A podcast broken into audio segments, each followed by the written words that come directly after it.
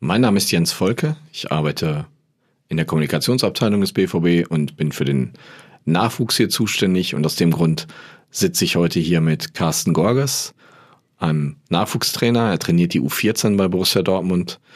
Carsten, stell dich doch mal kurz selber vor. Ja, herzlich willkommen von meiner Seite an alle Zuhörer.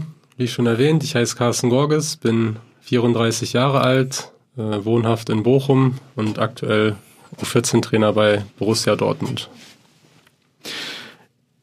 In diesen Zeiten, wo wir jetzt äh, Covid-19 oder das Coronavirus, wie auch immer äh, wir das bezeichnen, ähm, hat sich für den Fußball ja so ziemlich alles geändert. Wie ist denn die Situation für dich selber? Ja, ist auf jeden Fall eine Einschränkung, vor allem in meinem Berufsleben, das ist ganz klar. Ähm, das Training, so wie wir es bisher kannten, hat sich komplett gewandelt. Wir sind nicht mehr auf dem Platz ähm, sondern das Ganze findet eigentlich aus dem Homeoffice heraus statt. Das ist so die größte persönliche Veränderung natürlich auch für mich, gekoppelt an das Berufsleben. Ähm, ja, und persönlich muss ich meine Zeit dann natürlich auch zu, anders, äh, zu Hause anders gestalten, weil diverse Zeiträume, die man sonst unterwegs an, auf sich nehmen musste, wie Fahrtweg und so weiter, das fällt alles weg. Aber du hast von dem Vorgespräch schon erzählt, du hast wenigstens einen Garten. Da ist es dann, dann kannst du wenigstens mal raus. Genau, ich habe einen Garten, da bin ich auch sehr dankbar, dass er da ist und dass ich zumindest auch von draußen bei dem guten Wetter ähm, ja, den nutzen kann und ja, von dort auch dann die Jungs mit ihren Aufgaben dann versorgen kann. Genau. Machst du dann im Garten ein paar Übungen vor oder? Ist tatsächlich auch schon vorgekommen, auf jeden Fall. Also im Rahmen der Challenges, so wie es jetzt bei vielen Vereinen und bei uns schon halt auch äh, lange gang und gäbe ist, ist es so, dass ich eine Challenge auch direkt vorgemacht habe, abgefilmt habe und den Jungs zur Verfügung gestellt habe. Ja, das ist tatsächlich auch schon vorgekommen. Hast du denn durch diese, ja, durch dieses Eingeschränktsein auch neue Möglichkeiten für dich und für die Arbeit auch entdeckt? Ja, auf jeden Fall. Also, ich glaube, dazu erwähnt sollte sein, dass wir Trainer da auch sehr viel mehr und anders auch im Austausch sind und uns äh, ja alle neuen Möglichkeiten, die sich dort aufgetan haben, miteinander teilen.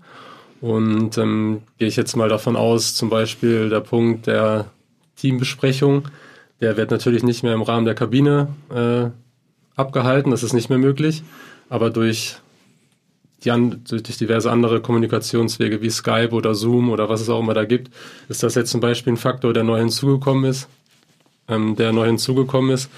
Genau das gleiche gilt auch für WhatsApp, das nochmal ein wichtigerer Punkt für uns geworden ist. Ist jetzt nicht neu, aber in der Form, wie wir es nutzen, ist es auf jeden Fall neu. Also die Datenmengen haben sich auf jeden Fall, ich glaube, um ein einiges vervielfacht. Ähm, ja, genau, das ist so dazu zu sagen.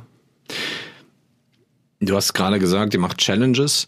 Ähm, überprüfst du damit so die, die Trainingsfortschritte, sofern man das überhaupt sagen kann, äh, von deinen Jungs? Weil so richtig trainieren ist ja nicht, aber Beschreib mal so eine Challenge. Was macht ihr denn dann da? Also es ist grundsätzlich so, dass natürlich der Hauptteil des, der Trainingsarbeit wegfällt, wie aber auch die Wettbewerbe am Wochenende. Und das ist natürlich in, vor allem in dem Alter schade. Ich denke, wir sollten uns dann oder haben uns dann überlegt, wie können wir diesen Wettkampfcharakter aufrechterhalten und haben dann halt versucht, durch die Challenges untereinander so ein kleines Gebettel aufrechtzuerhalten, das immer im Vordergrund steht, besser werden zu wollen oder besser zu sein als vielleicht der Mitspieler. Und ähm, da sieht es dann so aus, es geht von einzelnen Hochhaltwettbewerben, rechts, links mit dem Fuß oder so viel Wiederholung wie mit dem Kopf. Ganz einfach gesprochen, geht dann auch über komplexere Abläufe, Ausspielbewegungen, eins gegen eins, Finden. Ähm, wir haben die Eltern mit einbezogen, dass die Jungs in die Trainerrolle schlüpfen sollten als ein Beispiel, wo der Spieler einem Familienmitglied, das nicht äh, Fußball spielt, den Kopfball beispielsweise beibringen sollte, dass so das Te Technikleitbild ähm, auf das Gegenüber projiziert werden sollte, um aus dieser Position auch wieder äh, profitieren zu können, dass man das festigt als ein Beispiel. Und da sind auch tolle Videos draus entstanden, ja, genau. Das klingt auf jeden Fall witzig. Das ist bestimmt für die Jungs ja, in, in der schwierigen Zeit, ich, ich weiß ja, wie das mit Kindern ist, die zu Hause sitzen, äh, natürlich eine schöne Angelegenheit, dass sie sich da wenigstens ein bisschen bespaßen lassen und ein bisschen äh, Spaß haben können, so schwer wie es auch ist. Ne? Auf jeden Fall, da bin ich ganz bei dir. Das war auch der Hauptgedanke. Also es ist auch nicht nur für die Spieler, glaube ich, eine neue Situation, sondern auch für die Eltern. Und das dann zusammengeführt natürlich auch nochmal extrem, weil teilweise beide Eltern ähm, auf einmal zu Hause sind. Der Bruder ist vielleicht zu Hause, die Schwester und dann muss man den ganzen Tag anders gestalten und wir haben dann gedacht, wir wollen beides irgendwie miteinander vereinen und das auch da eine Interaktion vielleicht äh, auf in den vier Wänden oder außerhalb der vier Wände dann ähm, passiert im Rahmen der Regeln, im Rahmen der Möglichkeiten, genau. Aber Fernseher und Schränke sind noch nicht kaputt gegangen in den Videos. Bisher noch keine Rückmeldung, was das angeht, aber was auf jeden Fall äh, nachlässt oder was leidet, ist die Rasenqualität in den Gärten der Familien. Also das ist Wahnsinn. Wir haben einen Spieler beispielsweise aus Neheim. Da habe ich mal den Rasen bei Challenge 1 verglichen mit äh, Challenge 9 und da war von Grün nichts mehr zu sehen auf jeden Fall. Das lag daran, dass an einem Tag in Neheim es anscheinend sehr stark geregnet hat und eine Challenge, die war für den Rasen dann sehr, sehr anspruchsvoll und wenn man jetzt die Videos sieht, dann ist leider nur noch braune Erde da, aber die Eltern, und das habe ich auch dann zwischendurch mal dankenswert rausgehauen, ähm, sind da sehr hilfsbereit und unterstützen die Jungs bestmöglich und ja, da können wir froh sein, dass das bei uns so ist, auf jeden Fall. Zur Not müssen wir das Rasenteam mal dahin schicken. Ja, wäre eigentlich eine gute Überlegung. Da freuen die sich bestimmt. Rollrasen auslegen. ähm, wie, wie trainierst, also kann man denn überhaupt Fortschritte jetzt äh, erkennen? Also in, in bestimmt, ich kann mir vorstellen, so im Techniktraining, dass man natürlich ähm, mit Ball hochhalten äh, sich da steigern kann oder ähnliche Dinge. Aber ansonsten ist, das, ist es sehr schwierig, da Fortschritte zu erkennen oder hast du da spezielle Punkte, wo du sagst, das kann ich gut überprüfen und da sehe ich das ganz gut? Mm, also ich glaube, man muss dann die Challenge nochmal auch richtig einordnen. Also ich glaube, der Fortschritt hauptsächlich, den kann man machen im Rahmen der Eigenständigkeit, also was vielleicht die Persönlichkeitsentwicklung der Jungs angeht.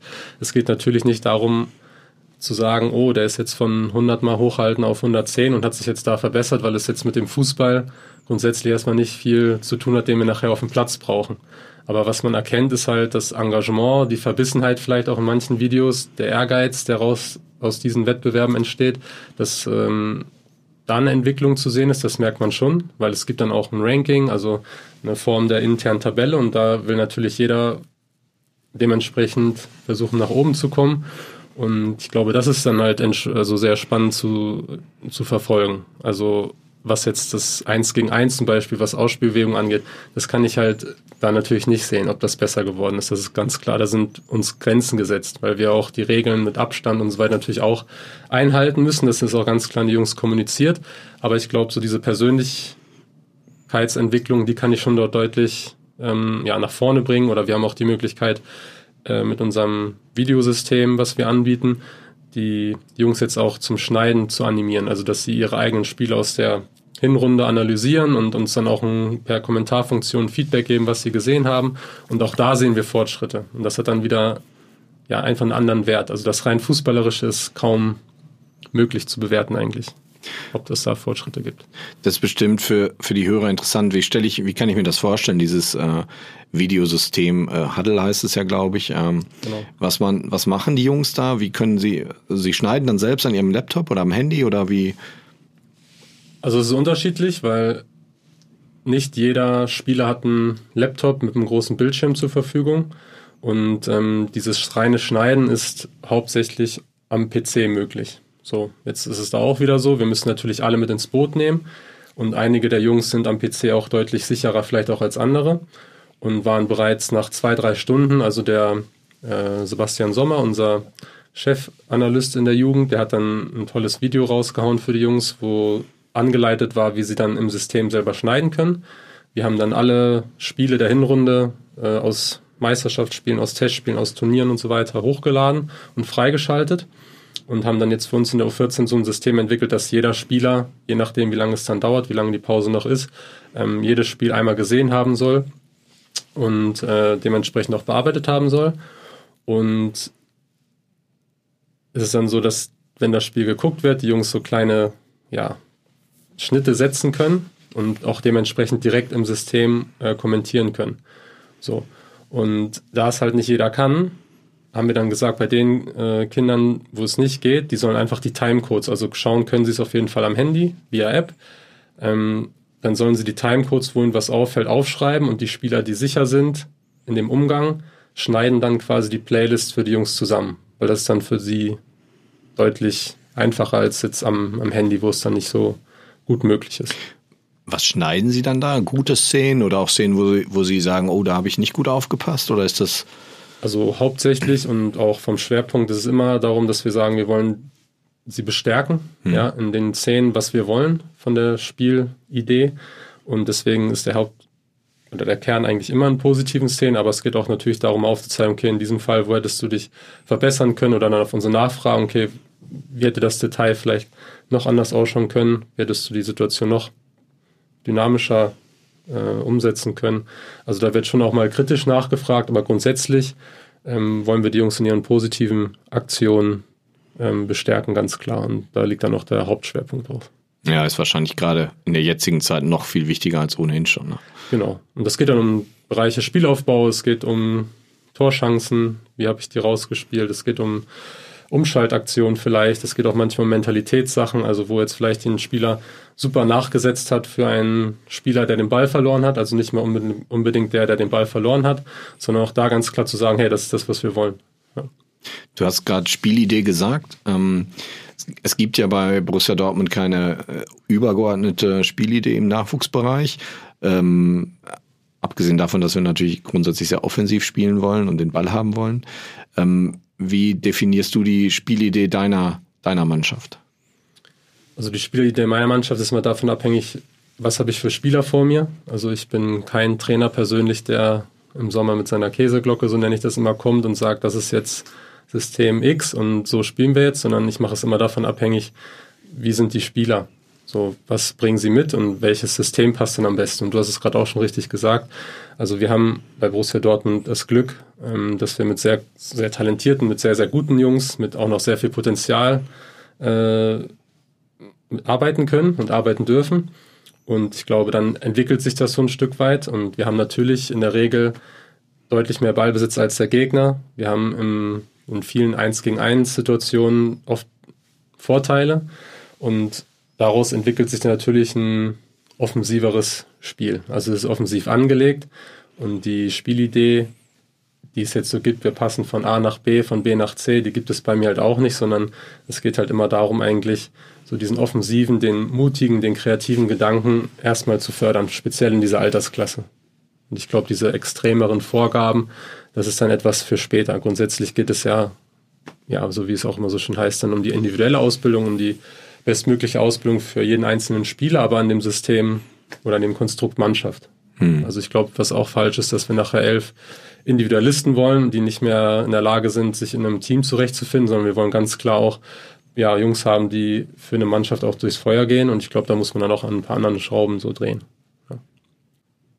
Ja, du sagst es ja gerade so schön, dass auch die Mischung stimmen muss. Natürlich äh, ist es wichtig, die Spieler individuell zu fördern. Genauso ist es aber auch eben wichtig, dass sie den Mannschaftsgeist verinnerlichen.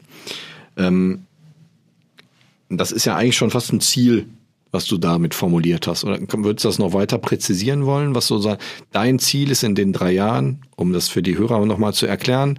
Ähm, ein Trainer in, äh, in dem sogenannten Aufbaubereich, der trainiert von, von der U14 bis U16 mit seiner Mannschaft und geht dann nach der U16 wieder zurück in die U14 bekommt dann eine neue Mannschaft. Er hat also drei Jahre lang eine Mannschaft. Das ist ähm, im Jugendbereich ja eher selten der Fall, dass man so lange eine Mannschaft trainiert. Von daher kannst du natürlich sehr viel und sehr lange arbeiten. Wie würdest du dein Ziel formulieren? Was, was sollen die Jungs am Ende der U16, ja eigentlich, was sollen die können? Wie weit sollen sie sein, nach Möglichkeit? Ja, also sie sollen am Ende so weit sein, dass sie in der U17 Bundesliga eine tragende, eine sehr wichtige Rolle spielen. So sehe ich das. Und wenn man dann in der U14 anfängt oder beziehungsweise schon während der alten U16-Saison sich mit dem U13-Kader quasi auseinandersetzt, um ihn für die U14 dann zu planen, dann ist ja das relativ heterogen. Also es kommen neue Spieler hinzu. Es sind in der U13 Spieler teilweise dabei, die seit der U9 da sind. Es kommen aber auch zu U13 Spieler hinzu. Das heißt, ich habe eine relativ heterogene Mannschaft erstmal in der U14. Und da muss ich auch ganz klar dann ein paar unterschiedliche Schwerpunkte setzen, was die Zielsetzung betrifft. Ich kann nicht von einem Neuzugang in der U14, der vielleicht von einem kleineren Verein kommt, so wie es dieses Jahr vermehrt der Fall war, dass die die gleichen Voraussetzungen mitbringen wie ein Spieler, der schon seit der U9 da ist, wo wir auch in der U14, glaube ich, dieses Jahr sogar vier Spieler dabei haben, die seit der U9 dabei sind. Das ist eine, eine sehr gute Quote. Und ähm, deswegen muss ich da auch sehr vor allem in der Vorbereitung Hauptaugenmerk auf das große Ganze legen und dann für die für den Regelbetrieb innerhalb der Saison so diese individuellen Noten rauszuziehen und dementsprechend auch die Ziele zu formulieren, was das Individuelle angeht. So, dann gibt's aber natürlich auch mannschaftliche Ziele, finde ich. Also neben dem erfolgreich Fußball spielen wollen, was auch das Ergebnis natürlich betrifft. Also ich bin jetzt kein Freund davon zu sagen, das Ergebnis spielt für mich keine Rolle, sondern am Ende ist es das, glaube ich, auch, was die Jungs interessiert, der Wettbewerb. Aber die Gewichtung, wie ich dann als Trainer nachher daran gehe, ist halt eine andere. Deswegen ist es jetzt falsch zu sagen, das Ziel ist jetzt unbedingt, jedes Spiel 10 zu 0 zu gewinnen, sondern es kommt halt viel, viel mehr auch darauf an, auf die Art und Weise. So. Und wenn ich dann nachher am Ende gewinne und wir haben die Art und Weise, wie wir uns das vorstellen wollen als Mannschaft, äh, ja, gut umgesetzt und Richtung perfekt, was es halt auch aber irgendwie nicht gibt im Jugendfußball. Das ist halt das, was, wonach wir streben und das, was uns auch mal antreibt. Dann ist das ein Kern, aber genauso schaue ich dann während des Spiels auch drauf, wie sind die Lernziele des einzelnen Spielers. Also wenn ich jetzt zum Beispiel einen Innenverteidiger habe, der angedacht oder angegrenzt an das System vielleicht bei Borussia Dortmund, dass ein Innenverteidiger häufig derjenige ist, der das Spiel auch schon mit aufbaut, mitgestaltet, der durch tolles Vertikalspiel auch ja, mutig sein muss, kleinste Lücken zu ähm, durchspielen, dann ist das etwas, was ich mit aufbauen muss, mitgestalten muss, auch schon in der U14, dass ich ihn dazu ermutige und diese, diese Pässe auch zu spielen. Und das will ich dann auch am Wochenende sehen. Wenn das dann den Teil dazu beiträgt, dass man gut spielt am Wochenende, dann ist das so dieser Spagat zwischen individueller Ausbildung halt eben auch dieser mannschaftlichen Entwicklung. Und das ist, glaube ich, so einzeln, das kann man gar nicht pauschal sagen, sondern da muss man den Kader in der Planung dann so analysieren und dann immer, finde ich, auch seine Schlüsse draus ziehen. Und wir haben das Glück, wie gesagt, auch bei drei Jahre damit zu arbeiten, haben dann vielleicht auch ein bisschen mehr Zeit, weil das ist kein, keine Geschichte, die ich innerhalb von einer Woche arbeite, sondern wirklich so konkrete Lernziele. Das dauert acht bis zwölf Wochen und auch da ist es wieder individuell. Ja, bis sich bei dem einen setzt vielleicht genau das Thema innerhalb von acht Wochen oder trägt es Früchte und bei dem anderen vielleicht erst nach zwölf. Also das ist immer so ein Spiel aus vielen ja, Mosaiksteinchen. Gib doch mal so ein Beispiel für ein Lernziel. Wenn du jetzt sagst, ähm, viele unserer Hörer werden sich mit Jugendtraining vielleicht nicht so befassen oder viele kennen vielleicht nur das Jugendtraining von früher, äh, mit dem sie so groß geworden sind, dass man erstmal 15 Runden um den Platz gelaufen ist und dann irgendwann den Ball gesehen hat. Das gibt's mhm. ja zum Glück heute nicht mehr. Mhm. Was ist denn so ein Lernziel, wenn jemand aus der U13 äh, kommt? Ähm, was, was muss der dann so als erstes Lernziel, sage ich jetzt mal, wenn, wenn du das überhaupt so konkret benennen kannst? Also Ganz konkret, wenn jetzt mit von der U13 zur U14 kommt, dann ist es schon mal ein Lernziel, dass er sich auf dem maximalen Spielfeld zurechtfindet, weil von der U13 zur U14 ist der Unterschied, es wird dann aufs komplette Spiel, äh, Spielfeld gespielt, das heißt große Tore und Seite, Seite. Ende der U13 ist es noch so Fünfer, Fünfer und leicht eingerückt manchmal die Seitenlinien, da ist das Spielfeld halt nochmal reduziert aufgrund der biologischen Entwicklung der Jungs und in der U14 ist es dann wirklich so jetzt komplett 11 gegen 11 aufs große Feld. So das wäre erstmal der erste Schritt, dass die Jungs da ankommen, dass sie sich auch ein Stück weit wohlfühlen und auch dann dementsprechend freuen, endlich da angekommen zu sein, wo sie als kleiner Junge vielleicht immer von geträumt haben, mal endlich auf dem großen Feld zu spielen. So, das ist so das Erste. Ein Beispiel für ein Lernziel wäre der Flugball. Dann überlege ich mir über den Zeitraum der beispielsweise jetzt zehn Wochen, wann findet der Flugball gezielt für diesen Spieler Zeitfenster. Weil klar ist auch, wir können jetzt nicht jedes Training 90 bis 120 Minuten rein Flugbälle trainieren. Das ist, glaube ich, auch klar und logisch. So, das heißt, ich muss mir überlegen, wann sind wirklich Fenster da und wann ist auch vielleicht für den Spieler von der Rückmeldung, die wir ihm geben können als Trainerteam, ein guter Zeitpunkt, das zu machen. Und dann natürlich auch von dem Technikleitbild des Flugballs irgendwann zu einer komplexeren Form, am Ende natürlich in der Spielform unter hohem Raum, äh, unter, unter, unter hohem Gegnerdruck, unter Zeitdruck, unter Raumdruck, unter all diesen Komponenten den Flugball dann immer noch in der bestmöglichen Perfektion ähm, auszuführen. So. Und das ist dann die Kunst, genau diese Zeitfenster zu treffen, aus meiner Sicht. Äh, hast du früher selbst Fußball gespielt? Auf welchem Niveau? Also in welcher Klasse? Äh, also bis zur Oberliga habe ich selber gespielt. Ähm, Aber wo? Bitte? Bei welchem Verein?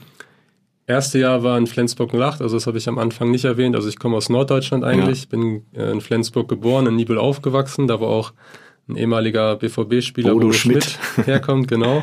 Und äh, ja, dann bin ich zum Studium nach Bochum gezogen, habe dann ja den größten Teil meiner Studienzeit bei der TSG Sprockhövel gespielt in der Oberliga, auch bei der BVB-Legende oder unter der BVB-Legende Lothar Huber. Der ah. war jahrelang mein Trainer. Genau, und das war so das Niveau, auf dem ich mich bewegt habe, genau. Wie bist du dann zum Nachwuchstraining gekommen? Ja, also ich glaube schon während meiner eigenen Jugendzeit haben mich meine Jugendtrainer schon immer aktiv mit eingebunden ins Geschehen. Also meine Eltern waren sehr, sehr vereinsverbunden, da meine Geschwister auch Fußball gespielt haben. Wir waren eigentlich die ganze Zeit auf dem Platz und dann war, glaube ich, öfter mal Not am Mann. Und dann haben mich äh, ja, Trainer auf dem, oder des Vereins öfter mal gefragt, ob ich helfen kann und unterstützen kann. Und das habe ich immer gerne gemacht. Das waren so die ja, Startpunkte, an die ich mich so zurückerinnern kann. Und als ich dann in den Westen gezogen bin und dann ja zuerst so Begegnungen gemacht habe mit Spielern, die auch vielleicht Jugendnationalspieler waren oder auch bei großen Vereinen gespielt haben, wo sich die Wege dann so gekreuzt haben, habe ich, hab ich mich viel mit der Talentfrage so auseinandergesetzt. Und Sprockhövel hatte dann auch so Not am Mann und das hat sich dann so gemischt. Also ich war dann Spieler und auch äh, Trainer einer Jugendmannschaft bei Sprockhövel, bin dann aber nochmal von Bochum weggezogen nach Heidelberg für einen Masterstudiengang und habe da mich nochmal spezialisiert auf das Thema Talententwicklung, was das Studium anging und habe das dann versucht, äh, auch in der Praxis beim SV Sandhausen drei Jahre umzusetzen und das hat mich einfach gefesselt, gepackt, so das Thema Jugend und äh, vor allem Talententwicklung und da bin ich dann auch treu, oder dem bin ich ja noch treu geblieben und von da dann nach Bochum und von Bochum dann nach. Äh, kannst, kannst du das in kurzen Sätzen zusammenfassen? Gibt es Talent und was ist Talent? Nee, das kann ich tatsächlich nicht. Also die Frage, äh, da können wir, glaube ich, einen eigenen Podcast zu gestalten, auf ja. jeden Fall. Und das ist so vielfältig, aber es ist aus meiner Sicht deutlich mehr, als wenn man sagt, oh, der ist aber talentiert, der hat was mit in die Wiege gelegt bekommen, das ist mir halt zu, zu einfach weil ich glaube, bei uns, äh, ja, in Deutschland herrscht so vom Talent immer so dieses kindliche, dieser kindliche, oder die kindliche Assoziation. In Amerika ist es zum Beispiel ein Stück weit anders. Da wird ja auch von Talenten gesprochen, wenn sie weitaus älter sind.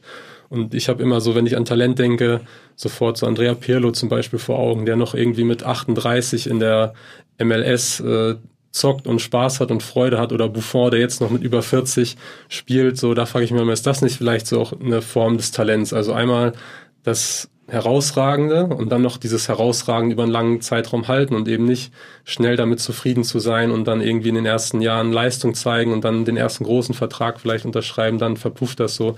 Also das ist so, so vielfältig und jetzt sind wir gar nicht beim Thema der Jugend, sondern eigentlich schon bei denen, die es dann tatsächlich oder die aus ihrem Talent das Maximale vielleicht auch rausgeholt haben und es vielleicht dann auch bestmöglich verstanden haben für sich. Also es ist auf jeden Fall ein spannendes Thema, da leuchten bei mir immer die Augen. Das ähm, merkt man. Ja, ähm, genau. Aber das kann man jetzt so kurz, glaube ich, nicht zusammenfassen. Ja. Dann halten wir das mal fest für einen zukünftigen Podcast. ähm, abschließende Frage. Mhm. Siehst du deine, deine Zukunft auch eher im, im Nachwuchsbereich? Weil du, du sprichst schon sehr begeisternd davon. Oder könntest du dir auch irgendwann mal vorstellen, äh, im, im Herrenbereich, also im Seniorenbereich zu trainieren? Na, die Frage wird mir auch oft gestellt. Ähm, ich hatte auch das mag jetzt der ein oder andere Zuhörer vielleicht nicht so verstehen, aber nie so das Ziel. Äh, ich will in fünf Jahren der U14, 15, 16 Trainer bei Borussia Dortmund sein, sondern ich habe immer versucht, in dem, wo ich äh, mich gerade bewege, das Beste rauszuholen und alles hat sich dann so für mich ja so ergeben und ich konnte immer in dem, was ich mache, mich irgendwie oder mir selber treu bleiben und äh, genauso will ich das auch weiter fortführen. Also ist jetzt nicht, dass ich sage, ich will jetzt in den nächsten fünf Jahren unbedingt eine Seniorenmannschaft trainieren oder in den Erwachsenenfußball oder der neue U19 oder U17-Trainer werden. Das ist überhaupt nicht mein, mein Stil, weil dann würde ich es halt irgendwie auch über die Kinder hinweg machen und die auch ein Stück weit dafür benutzen. Und das, ja, kann ich nicht so gut. Ähm, das will ich auch nicht. Und deswegen will ich meiner bisherigen Laufbahn eigentlich so ein Stück weit treu bleiben, weil es hat sich alles so ergeben und es hat sich alles für mich schön ergeben, toll ergeben. Ich bin sehr stolz, sehr froh, bei Borussia zu sein und Teil des Ganzen zu sein. Und wenn es dann irgendwann mal so sein sollte, dann würde ich mir halt darüber Gedanken machen. Aber jetzt so diese Gespinste zu fahren und da so einen Weg sich zu bauen, nee, danke. Ich danke. Sehr schöne Abschlussworte. Carsten, vielen Dank. Alles Gute für die nächste Zeit. Viel Erfolg mit deiner Mannschaft, wenn es wieder irgendwann losgeht. Und äh, bleibt dran. Ja, vielen Dank auch. Und schöne Grüße und bleibt gesund. Bleibt alle gesund.